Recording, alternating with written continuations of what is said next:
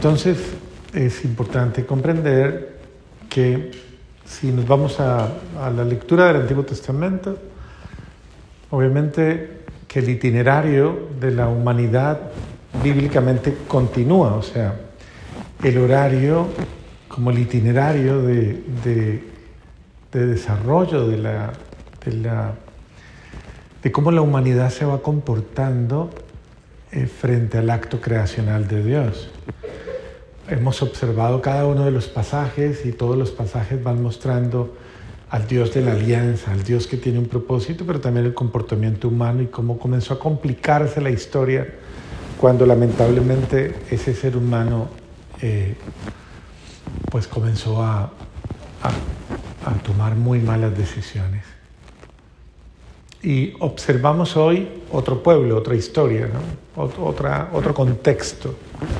Tal vez el contexto, ustedes van viendo que son contextos que a veces parecerían no tener conexión los unos con los otros, o que ha pasado muchísimo tiempo, o porque básicamente la narración de esta, estos pasajes del Génesis en esta época patriarcal, que es la época entre eh, Noé, Abraham, cada uno de ellos, ¿no?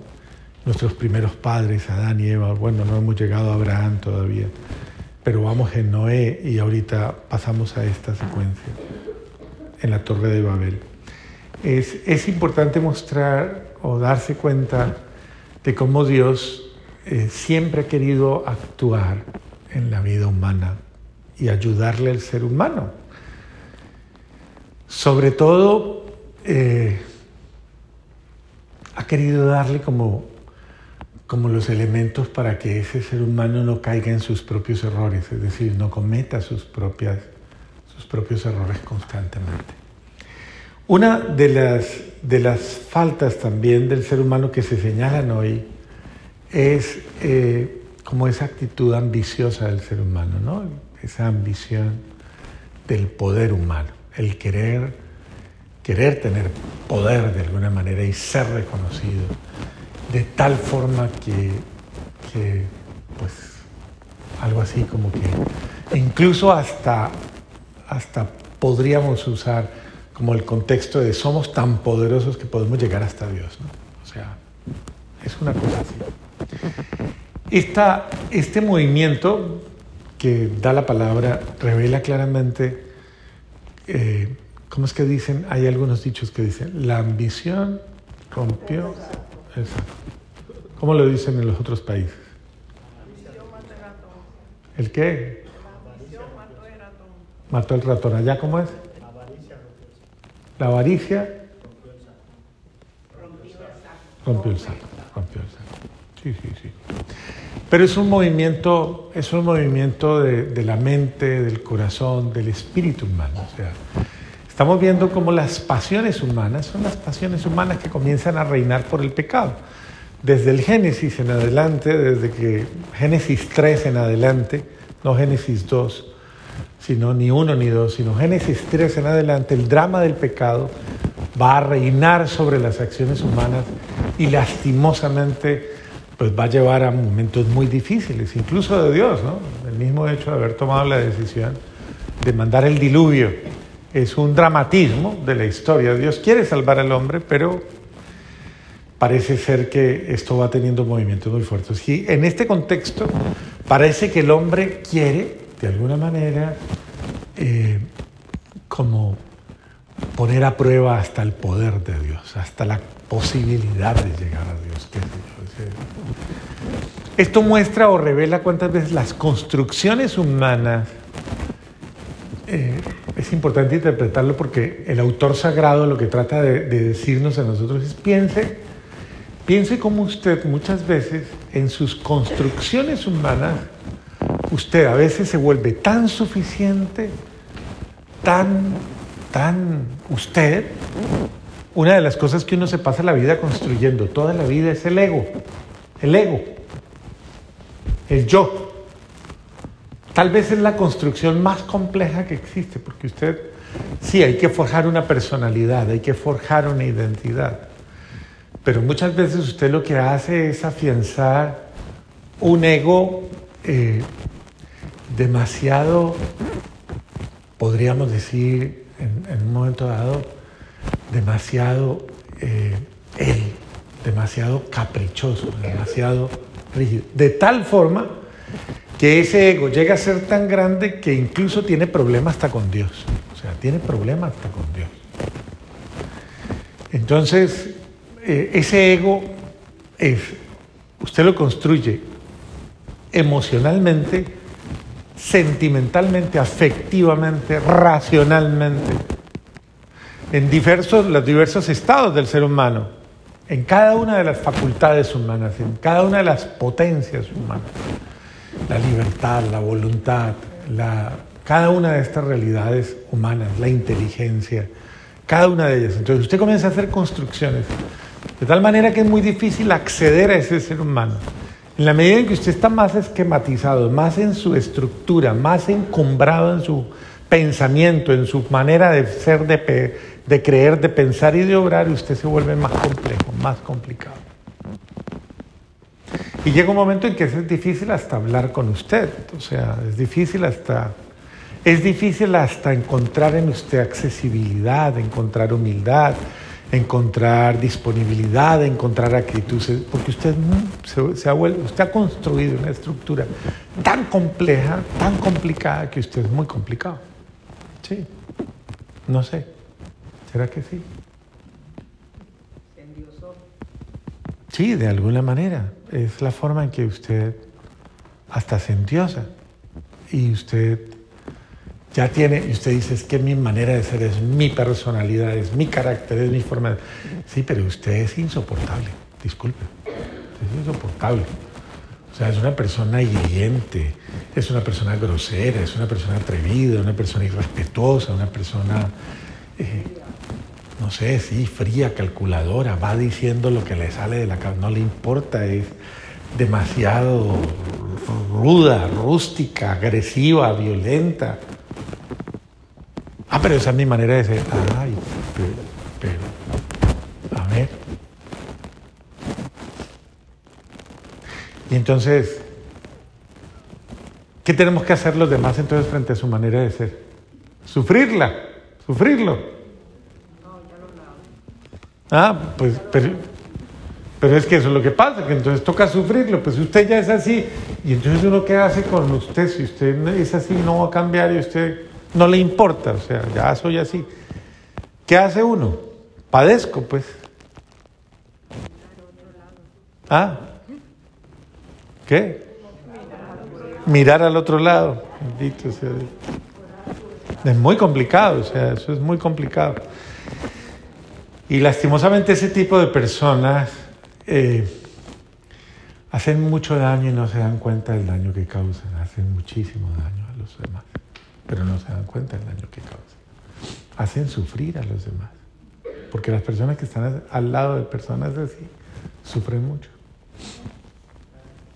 Y entonces, el Señor, a sabiendas de esa tendencia humana, llama a sus discípulos y llama a, los, a todos y les dice, el que me quiera seguir a mí, ¿cómo es? niéguese, o sea, derrumbe su castillo, derrumbe su construcción, derrumbe su estructura mental de todo, derrumbe a ese monstruo que construyó, su ego. El que quiera seguirme, ¿qué? ¿Cómo es que es? Y esa es la prueba. ¿Cómo puede ser usted cristiano si usted no, si usted no ha entrado en una clara actitud de trabajar ese, ese hombre viejo, esa mujer vieja, ese hombre caprichoso, esa mujer terca, mal acostumbrada, ese ser humano que le atormenta su vida y que comete tantos errores. O sea, ¿cómo quiere ser usted un buen cristiano si usted sigue alimentando a esa persona mal formada que está en usted? Entonces dice el Señor, trabaje ese ego suyo, ese ego suyo, trabájelo. Niéguese a sí mismo, o sea, lo importante no es que sea usted. Ay, ¿cómo así? Entonces, lo importante es que sea yo, dice él en usted, yo en usted. Porque uno hace ese ejercicio para darle lugar a Cristo en mi vida, para que Él aparezca.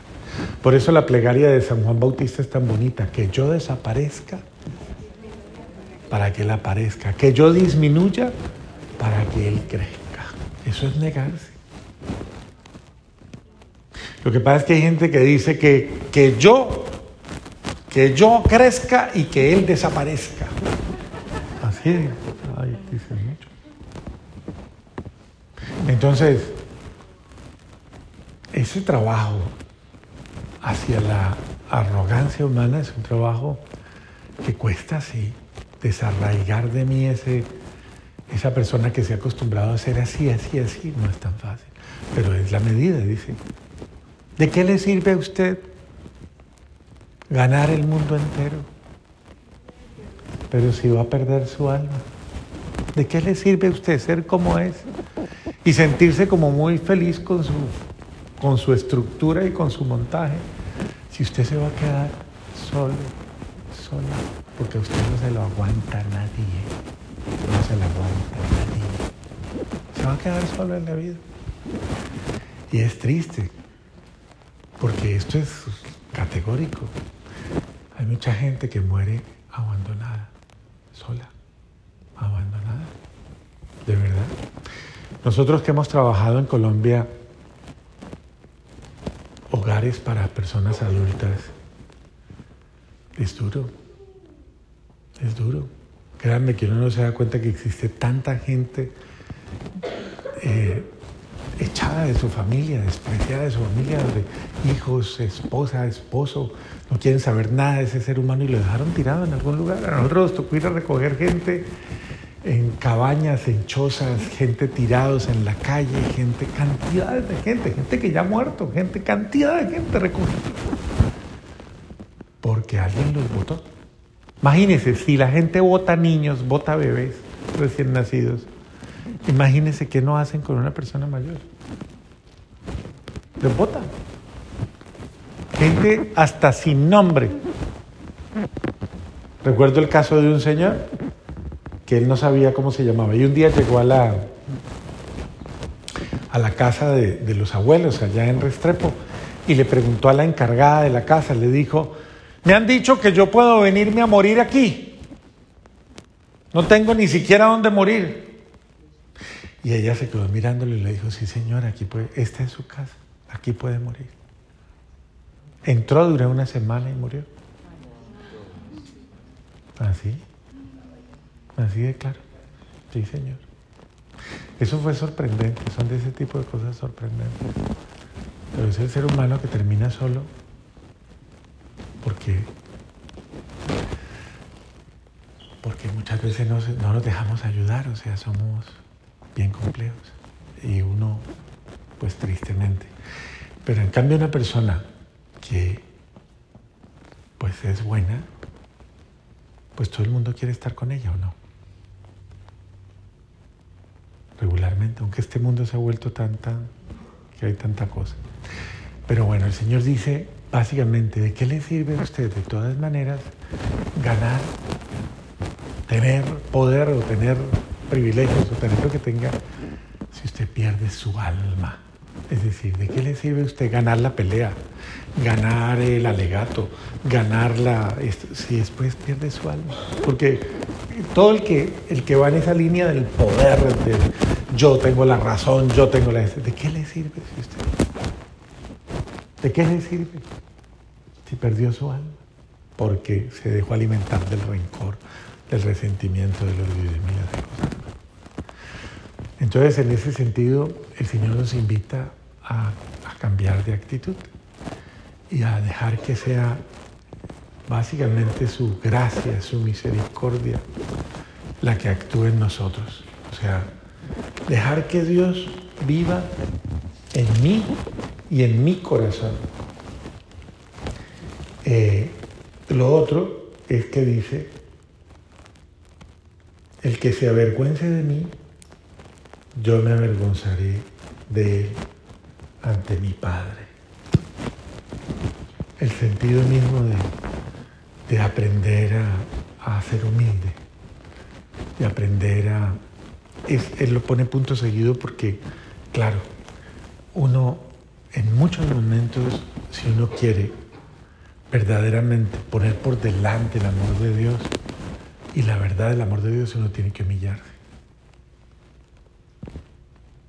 Y él dice, el que se avergüence de mí, yo me avergonzaré de él.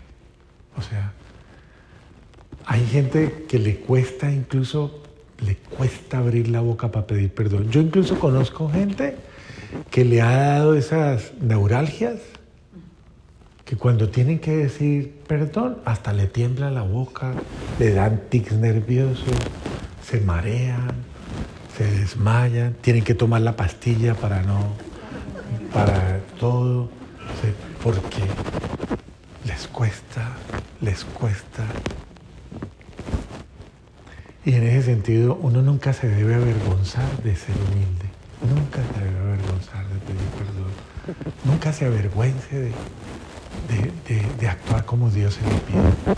Avergüéncese de ser soberbia, soberbio, arrogante, eso sí. Pero de ser humilde, no. Siéntase al contrario, orgulloso, orgulloso de saber bajar la cabeza y de saber desaparecer para que aparezca Dios. Amén.